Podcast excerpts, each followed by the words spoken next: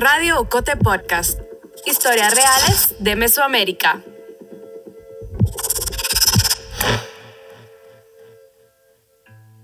Hola, soy Melissa Rabanales, periodista de Ocote. Hace unas semanas, en enero de 2022, te invitamos a ti, invitamos a nuestra comunidad a compartir historias de amor. Sí, de amor. Ese concepto del que parece que se ha dicho todo, pero que también nos parece un territorio para explorar.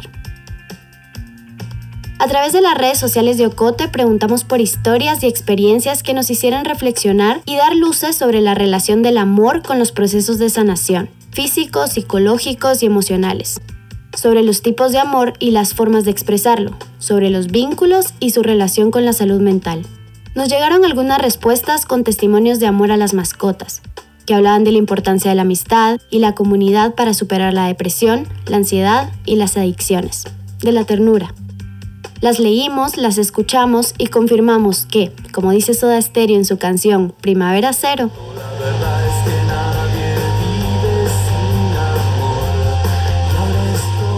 Por eso decidimos nombrar así este episodio, Nadie vive sin amor.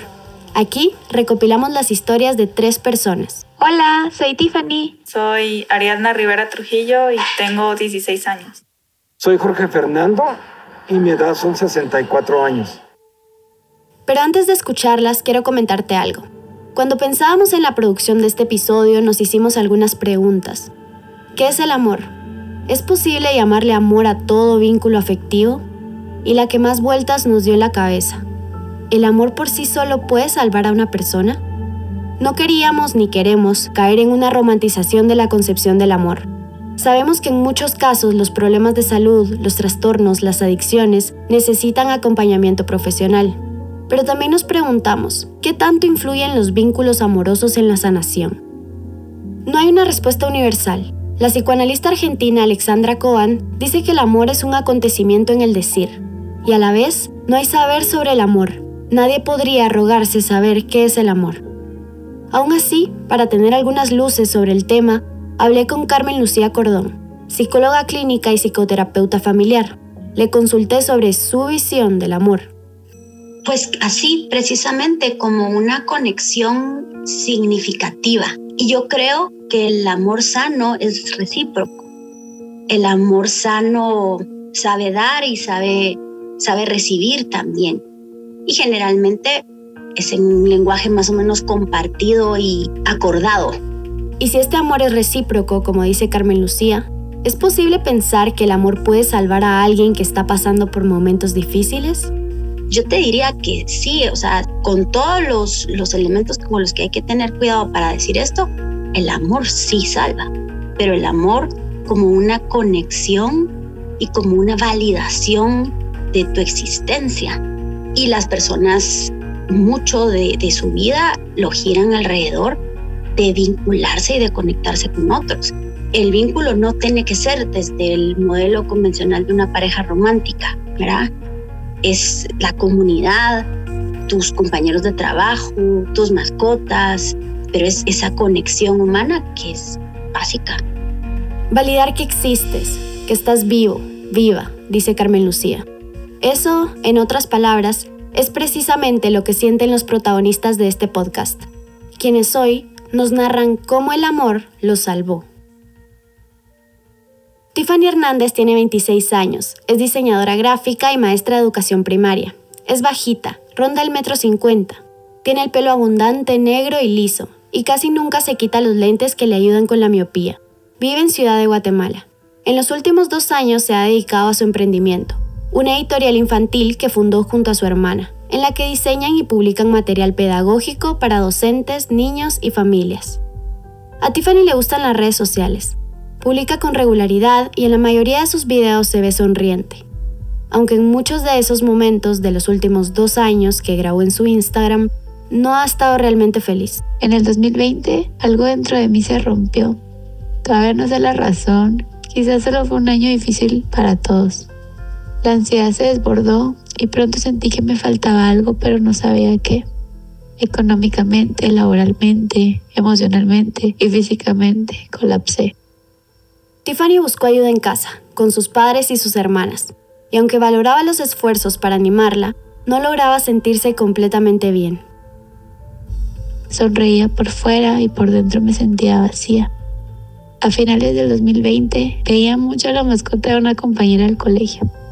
Desde que tengo tres años padezco de asma y mi vida había estado llena de restricciones. Quizá no recuerdo, en mi infancia tuve el leve deseo de tener una mascota, pero cualquier intención de tener contacto con un animal cubierto de pelo sería dañino para mí. Creo que siempre desde entonces tuve envidia hacia quienes podían abrazar a un perrito o cualquier otra mascota peluda. Y cuando ella estaba con su perrito, se veía plena. Mis celos de la infancia regresaron y pensé que sería muy bueno darle todo el amor que tenía dentro de mí a un ser especial.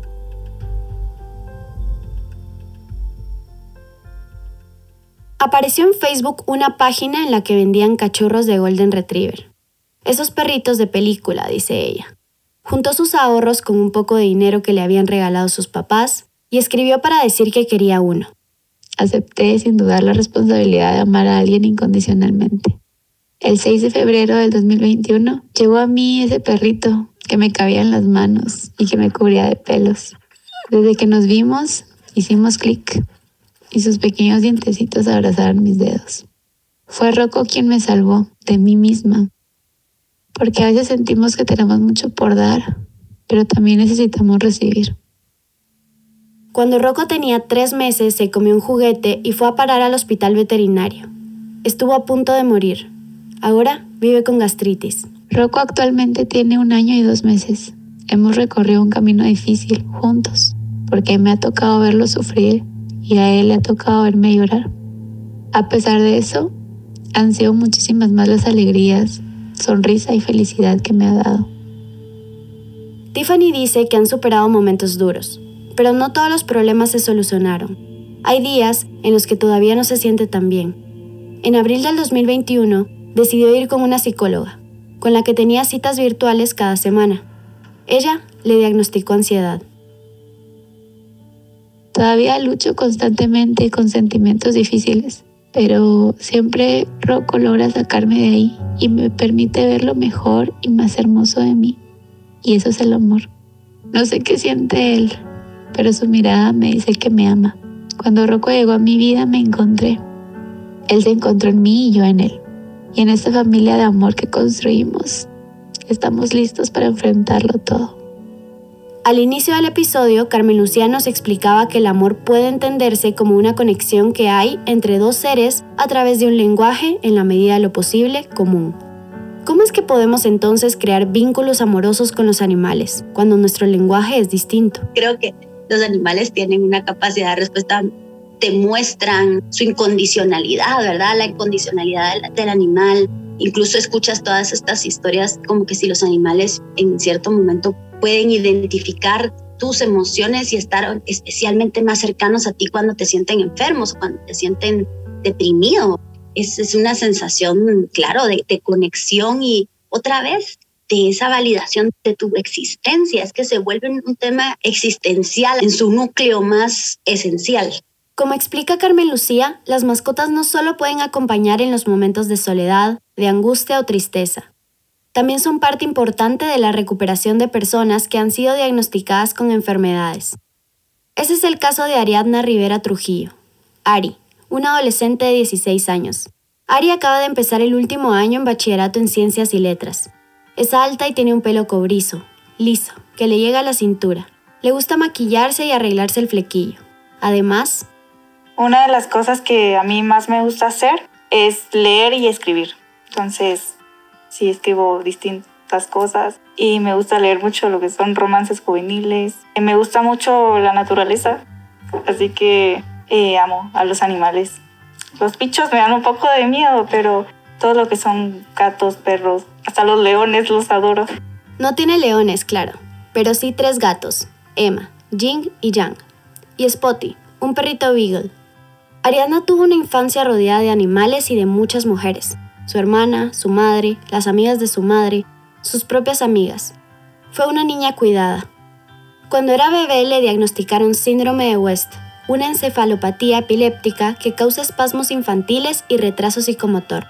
En la mayoría de los pacientes, este síndrome se desarrolla en el primer año de edad. A los seis años los síntomas desaparecieron y el doctor le dio el alta. Pero el temor de la familia nunca se fue. Y en 2019, cuando tenía 13 años, un día yo desperté en el suelo con tres moritones en la cara, me había hecho pipí. Y fue como bastante vergonzoso y yo me quedé confundida. Entonces, bueno, mi mamá inmediatamente supo qué era lo que me había pasado. Después de algunos estudios, a Ariadna le diagnosticaron epilepsia mioclónica juvenil. Te cuento más de su historia al regreso de la pausa.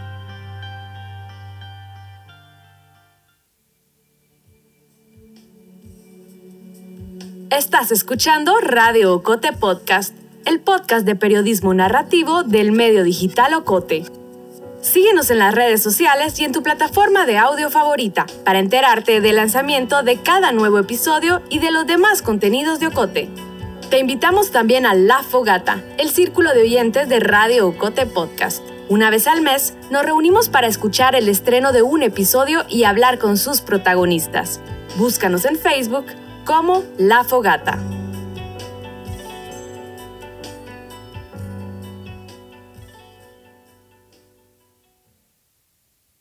Antes de la pausa te contaba que hace tres años, cuando tenía 13, a Ariadna le diagnosticaron epilepsia mioclónica juvenil. Es una enfermedad en la que las personas sufren convulsiones en brazos y piernas, que puede causar rigidez muscular y pérdida de conciencia. Desde el diagnóstico, los síntomas empezaron a aparecer con frecuencia me hace falta energía. Entonces siempre, bueno, casi siempre, después de almuerzo empiezo a tener más que alguna otra crisis porque comí mucho. Mi cuerpo a la hora de procesar los alimentos gasta energía. Y así porque también durante los años me han ido subiendo los medicamentos porque seguía teniendo crisis y no paraban. Y con los síntomas llegaron las restricciones. No podía ir a pijamadas con sus amigas, tenía horarios definidos para dormir, no podía hacer ejercicio no solo tuvo que acostumbrarse a vivir con epilepsia, sino también con la frustración de no poder hacer lo que otras adolescentes hacían sin sentir miedo. Empezó a encontrarse mal y a enfrentarse con su mamá, que también lidiaba como podía con la enfermedad y los cuidados. Y mi mamá en ese entonces eh, eh, la entiendo porque ella estaba asustada también, no sabía cómo tratarme. Entonces yo me sentía muy presionada y hostigada y, y le dije, mamá, vayamos al psicólogo porque, porque sí, esto cansa. Ariadna fue al psicólogo por dos años. Eso ayudó a mejorar su relación con ella misma, con la enfermedad y con su madre. Aún así, hubo muchos días en los que no quería levantarse, que la tristeza la inundaba, que aunque tenía su familia, se sentía sola. Esa fuerza la encontró primero en sus mascotas, igual que Tiffany. Entonces, no sé, el simple hecho de de ver a, mi perro o a mi gata era como... Me daba, no sé, vitalidad, me daba fuerza. Entonces, como te digo, yo me ponía alegre nomás verlos. Y corría así como, es. Y corría, le rascaba la panza. Y no sé, creo que su simple existencia ya me ayudaba a mí a tener como una razón por la cual seguir adelante. No sé, el simple hecho de tener a mi gata aquí en mis piernas era como me hacía ver la vida como de una manera más linda. Y decir, bueno, no todo es tan malo. Pero no solo fueron las mascotas. Ari encontró fuerza en otros lugares que nunca había imaginado. Bueno, esto te va a sonar muy raro y, capaz que, no, no, me vas a creer mucho, pero yo en 2018 conocí a esta banda, no sé si la conoces, que se llama BTS. Sí, al principio me sonó raro. BTS es una banda de artistas surcoreanos que consagraron al género K-pop como uno de los favoritos en el mundo. Se me hizo difícil comprender cómo Ari había desarrollado un vínculo tan fuerte como para decir... Creo que ellos fueron más como toda la base para que yo no me deprimiera. Pero luego comprendí. Ariana encontró en la música, en las letras de las canciones, un refugio y compañía. Y la verdad que cuando yo los escuchaba o los miraba, y era como si me dijeran, no estás sola. Entonces, eso yo me sentía acompañada, me sentía comprendida por ellos, aunque no me conocieran. Además, BTS no solo eran los artistas y las canciones, era también una comunidad. Las fans de ellos, incluyo, se llaman ARMYs. Entonces conocí a muchas por internet y ahora tengo varias amigas que son de otros países pero que básicamente nos unen las mismas cosas. Entonces ellas también me ayudaron y aunque no me conozcan tampoco ellas, yo hablaba con ellas y ellas me decían, sí, vas a estar bien y ya no sé qué. Ari sentía que podía contarles a sus nuevas amigas cosas que a sus amistades del colegio no. Les habló de la epilepsia, sentía que no la juzgaban, y de nuevo esa validación de la existencia de la que hablaba Carmen Lucía, esa correspondencia. En mi vida creo que siempre he tenido esa sensación de que no tengo mucha atención, entonces y gracias a, a BTS y a ellas me sentí un poco menos sola y bueno, con el tiempo fue me, me dejó de importar si me ponían atención o no. Entonces, ahora es como ya puedo estar yo en la casa sola que no me afecta. Hablé con Carmen Lucía sobre esos límites entre encontrar validación de los demás y validarse a uno mismo. Carmen Lucía considera que el amor sano nos da información de quién somos nosotros. Yo entiendo que desde un empoderamiento, de esta necesidad también de separarnos de estas ideas, sobre todo de, las mujeres, ¿verdad? Que necesitamos a alguien más para que nos valide. Creo que a veces hemos negado una necesidad humana de conexión y como te digo, de reparación que en el camino es como gasolinita, ¿verdad? Y, y eso no quiere decir que solo vamos a depender de esa otra persona, pero sí vamos, como te digo, corrigiendo y reparando las heridas anteriores. Ari encontró en el amor de sus amigas, en el de sus mascotas, en el de la comunidad de Armis, un espacio seguro en el que aprendió a vivir con epilepsia. Es un camino largo, pero siente que con ellas es más fácil. Igual que Ari, Jorge Fernando encontró en una comunidad las fuerzas para seguir adelante. En su caso, de una adicción. Yo como cualquier, eh, como cualquier persona, cuando nací quería ser un niño feliz, pero no estaba consciente de que mi vida iba a cambiar. Jorge Fernando tiene 64 años, es empresario y se dedica a la venta y distribución de textiles. Nos pidió que omitamos su apellido. En muchos espacios lo conocen solo así, como Jorge Fernando. Tiene los ojos pequeños, verdes y escaso pelo que peina para un lado. Recuerda su infancia y a sus padres con alegría, con una excepción. Yo no sabía que mi padre era alcohólico. Y en el camino me di cuenta que para cualquier celebración la botella estaba puesta sobre la mesa. De niño no era consciente, pero en su casa siempre estuvieron presentes el alcohol y los cigarrillos. Y cuando entró a la adolescencia... Como cualquier joven de mi edad, en las fiestas entro en contacto con el alcohol y se despierta en mí ese monstruo dormido. No solo me gustaba beber, me gustaba el efecto. Y eso es bien interesante porque, o sea, encontraba placer a través de consumir. Le gustaba esa sensación de adormecimiento, de no estar totalmente consciente de lo que pasaba, de alejarse de sus problemas cotidianos en casa, con los estudios. Continuó la universidad, conoció a una chica, se casaron y tuvieron dos hijos. No dejó de beber. A medida que pasaban los años lo hacía con más frecuencia. El alcohol comenzó a traerle problemas, porque cuando tomaba, él solo podía hacer dos cosas. Los dos extremos. O el payaso de la parranda, muy contento, bailarín, eh, don Juan y alegre, contador de chistes, o el otro extremo. A la mínima acción o reacción de una persona que no me gustara, violencia. La situación se volvió inviable. Jorge Fernando no podía dejar de beber. Tuvo problemas con la gente, con policías, tuvo accidentes de carro, borracheras que terminaban mal. La relación con su familia, su esposa y sus hijos se deterioró. Jorge Fernando recuerda uno de esos momentos, cuando tenía 34 años, cuando creyó tocar fondo. Era la despedida de soltero de, de un primo de mi esposa y entonces mis cuñados pasaron por mí. Fuimos, comimos eh, un asado, eh, bebimos y todo y cuando regresamos a casa yo no iba manejando, pero cuando me bajé... Cuando llegó a casa iba borracho, apenas podía caminar. Entró solo, como pudo, pero se resbaló en el patio de la entrada Ahí estaba su perro, que habían entrenado para atacar en situaciones de peligro. La cabeza de Jorge pegó en una baldosa y comenzó a sangrar. Al escuchar el ruido, su esposa, que estaba dentro de casa, salió a ver. Yo estaba recostado en la puerta, bañado en sangre, como que si me hubieran dado un golpe en la cabeza. Ella pensó, a este lo mataron, le dieron un golpe. Su esposa fue a auxiliarlo, lo sacudió para que reaccionara. Él despertó, pero no podía mantenerse de pie. El perro, al ver la escena, hizo lo que estaba entrenado para hacer intentó atacar. Yo la miraba, ella le decía, no, a mí no, y el perro con dientes pelados en, en posición de ataque contra ella. Jorge lo estaba viendo todo, pero no podía hacer nada para ayudar. Estaba muy borracho. El perro no alcanzó a morder a su esposa. Ella consiguió entrar a su casa. Pero ese momento fue un giro en la vida de Jorge. Se dio cuenta de que su alcoholismo ponía en riesgo a quienes lo querían. Unas semanas después, su esposa le suplicó que buscara ayuda. Así fue como él habló con unos compañeros de trabajo, un auditor que había sido alcohólico y estaba en proceso de recuperación, y un amigo de él. Los dos lo llevaron a un grupo llamado Fénix, de Alcohólicos Anónimos. Eso que hicieron esos compañeros, a los que él llama ángeles, para Jorge Fernando... Es uno de los actos de amor más grandes que existen. Ese primer día en el grupo le dijeron algo que nunca va a olvidar, que era bienvenido, que era el más importante esa noche. Ah, esa noche, cuando uno llega, pues uno entra como pollo comprado. Claro, solo extraños, uno no conoce a nadie.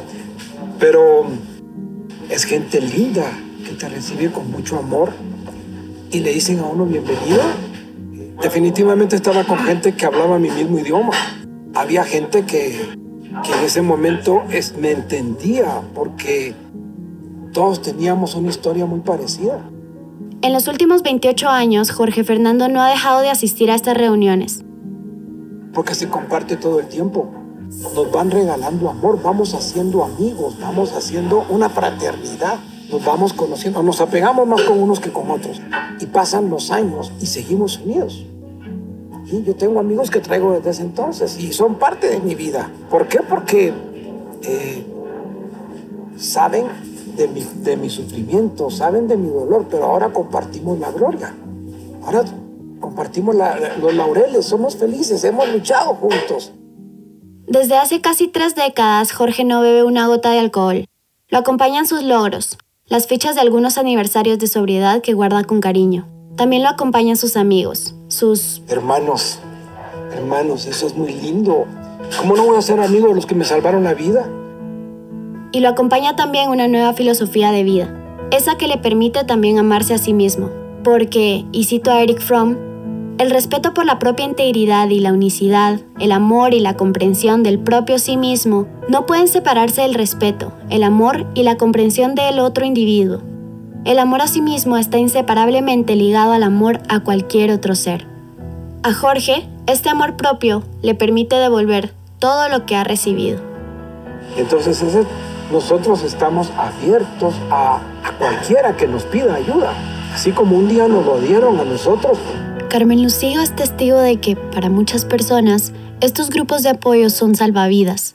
Salvavidas que a veces no han encontrado ni en la terapia ni en otros métodos de rehabilitación. Este proceso va mucho más allá de solamente reunirse con un grupo y que le tengan empatía. Estos grupos están diariamente, eh, te dicen, eh, cuando tú llegas, te ofrecen que una persona pueda estar ahí las 24 horas para que si a ti a las de 3 de la mañana se te ocurre que puedes volver a recaer, en ese momento llamas y ellos están ahí disponibles, ¿verdad? Este sentido de disponibilidad, de accesibilidad, de no condicionamiento de la relación.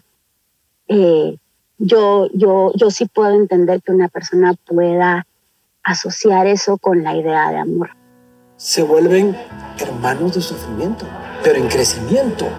Entonces, eh, por eso es que yo a esto le llamo la historia de un hombre feliz. Gracias por escuchar este episodio. Gracias también a todas las personas que nos compartieron sus historias a través de las redes sociales. Nos llenó mucho escucharles. Si sufres de alguna adicción y necesitas ayuda, cuéntaselo a alguien. Busca redes de apoyo. Si estás en Guatemala, puedes llamar a Alcohólicos Anónimos al número 2254-6565 o escribir a osg.aaguatemala.org. También puedes llamar a Narcóticos Anónimos al 4241-8626 o enviar un mail a info.naguate.org. Si lidias con la depresión, la ansiedad o has pensado en quitarte la vida, por favor, llama a la Liga Guatemalteca de Higiene Mental a los teléfonos 2232-6269 o 2238-3739 o escríbenos para poder darte información sobre otras organizaciones. No estás sola. no estás solo. El guion de este episodio lo hice yo, Melissa Rabanales. La edición del guion es de Carmen Quintela, el diseño gráfico de Maritza Ponciano y el montaje sonoro de Isaac Hernández. Agradecemos a Carmen Lucía Cordón, a Tiffany, a Ariadna, a Jorge Fernando y a todas las personas que nos contaron su historia. Para este episodio se utilizaron fragmentos de la canción Primavera Cero de Soda Stereo y de la canción Butter en el concierto de la banda BTS en Los Ángeles. La voz institucional de Radio Cote Podcast es de Lucía Reynoso Flores. Julio Serrano Echeverría es el coordinador creativo. Alejandra Gutiérrez Valdizán es la directora general y editorial de Ocote.